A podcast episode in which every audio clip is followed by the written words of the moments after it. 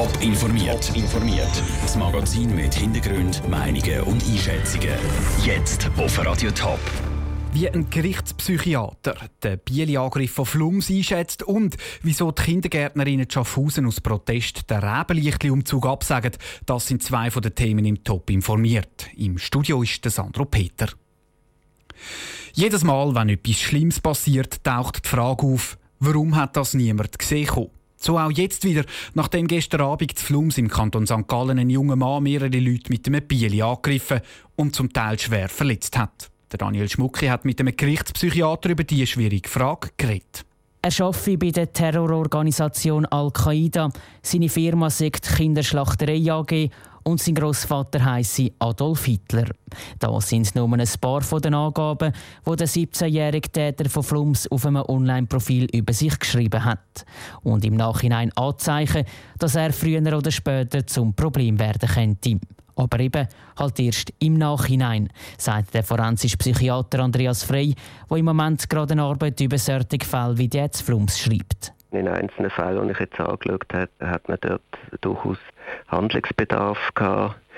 Es gibt immer wieder so Fälle, wo es diskrete Anzeichen gegeben hat, aber im Nachhinein ist man in so Fällen halt häufig schleuer. Das Problem an der ganzen Sache ist, dass Psychiater immer gewisse Dilemma sind.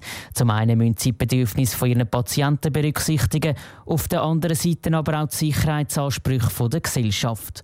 Und darum können sie nicht einfach jeden, der etwas komisch ist oder von der Norm abweicht, in eine psychiatrische Klinik einweisen. Die Problematik ist, wenn kein Leidensdruck da ist, dann kann man eigentlich eine Behandlung nur gegen den Willen machen und die Schwelle von das ist zu Recht sehr hoch. Ob die St. Galler Behörden im Fall Flums versagt haben, kann der Andreas Frey von der Erwachsenenpsychiatrie Basel-Land nicht beurteilen. Für das kenne er den Fall zu wenig. Aber es geht nicht immer nur um die Fälle, wo etwas passiert ist. Wichtig ist auch zu schauen, wo dank der Behörden eben nichts passiert ist. Wir wissen ja gar nicht, in wie vielen Fällen so etwas auch durch ärztliche Massnahmen verhindert werden.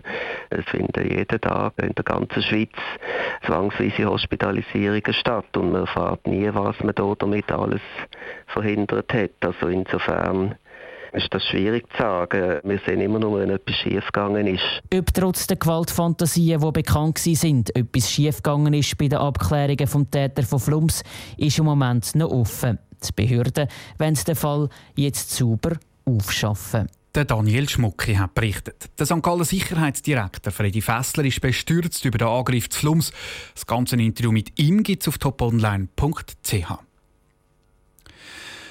80 Spielorte, 350 Vorstellungen und 5 Tiger. Der Zirkus Royal ist im Topland unterwegs. Seit Jahren hagelt es Kritik für den Thurgauer Zirkus, weil er immer wieder mit grossen Raubtieren auftritt. Wieso die Veranstalter trotzdem daran festhalten, Zara Frattaroli hat nachgefragt. Im Zeichen des Tigers. So heisst die aktuelle Tournee vom Zirkus Royal.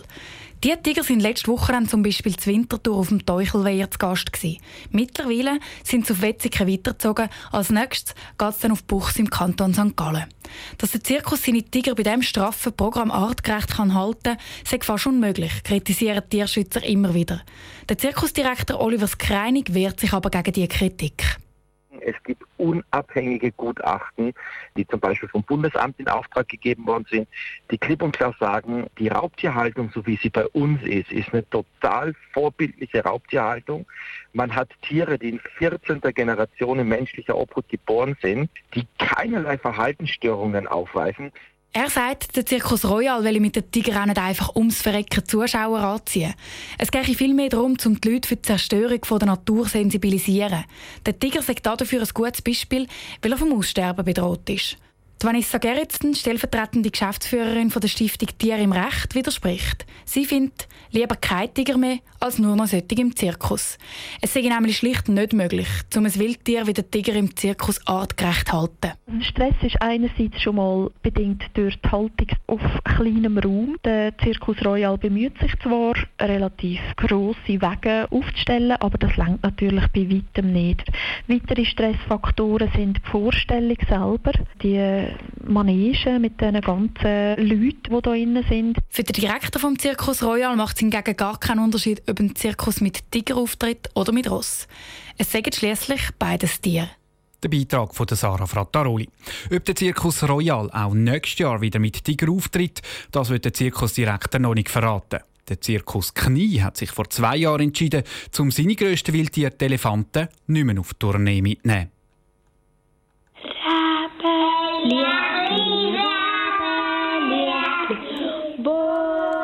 Bald ist es wieder soweit. Bald ist November und dann gibt es die traditionellen Rebenlichtli-Umzüge.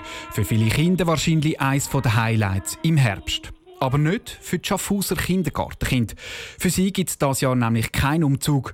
Und zwar wegen einem politischen Streit. Vera Büchi. Die Schaffhauser Kindergärtnerinnen lassen den Rebenlichtli-Umzug ins Wasser fallen. Sie machen das Jahr keine Vorbereitungsübung.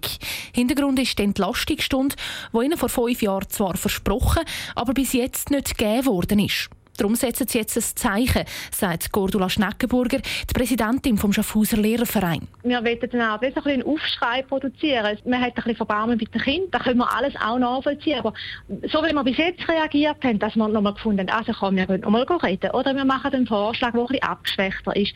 Auf diesem Gebiet sind wir einfach nie ernst genommen worden. Erst gerade im Sommer hat der Kantonsrat nämlich nochmal Nein gesagt dazu, dass Kindergärtnerinnen eine Stunde weniger pro Woche sollen die Schule geben sollen. Dass sie das verrückt macht, kann der Schaffhauser Erziehungsdirektor Christian Amsler verstehen. Aber bei allem Unmut darf man nicht Kind quasi die Sachen bezahlen lassen. Das kann es nicht sein. Und wir sind ja jetzt unterwegs und da müssen wir jetzt schauen, dass wir auf den Weg kommen. Und ich äh, appelliere jetzt schon einmal, dass man jetzt einfach nochmal ein bisschen Geduld hat, obwohl, das weiss ich, mir schon lange vertröstet haben. Die nächste Vorlage für eine Entlastung der Kindergärtnerinnen sei schon demnächst im Kantonsrat ein Thema. Für den Christian Amsler schiessen Kindergärtnerinnen dazu ein Eigengoal. Das bringt ganz sicher keine gute Stimmung und ich bin überzeugt, dass in breitesten Kreisen der Bevölkerung Entwicklung, da wird für Unmut sorgen, dass da auf Unverständnis wird stoßen und dass auch da ganz viele Eltern sehr empört werden reagieren. Dass das könnte passieren, ist auch der Cordula Schneckenburger vom Lehrerverein bewusst. Sie hat auch schon den ersten hässigen Vater am Telefon gehabt. Auf der anderen Seite ist es einfach unsere einzige Möglichkeit, weil sobald wir am Unterricht etwas abgestrichen hätten, gesagt, wir streiken, wir gehen mal am Montagmorgen keine Schule oder wie auch immer, da hätte man diesen Kindergärtnerinnen quasi können vorwerfen ihr könnt, kommt euren Pflichten nicht nach. Und das machen sie ja mit dem nicht. Das Vorbereiten vom Rebenlichtli-Umzug ist nämlich freiwillig für die Kindergärtnerinnen. Der Beitrag von der Vera Büchi. Bei der Stadt Schaffhausen heisst es übrigens auf Anfrage, die Absage vom Rebenlichtli-Umzug sei bedauerlich. Optionen, um den Umzug doch noch zu machen, sind aber noch nicht angeschaut worden. Top informiert, auch als Podcast. Mehr Informationen gibt es auf toponline.ch.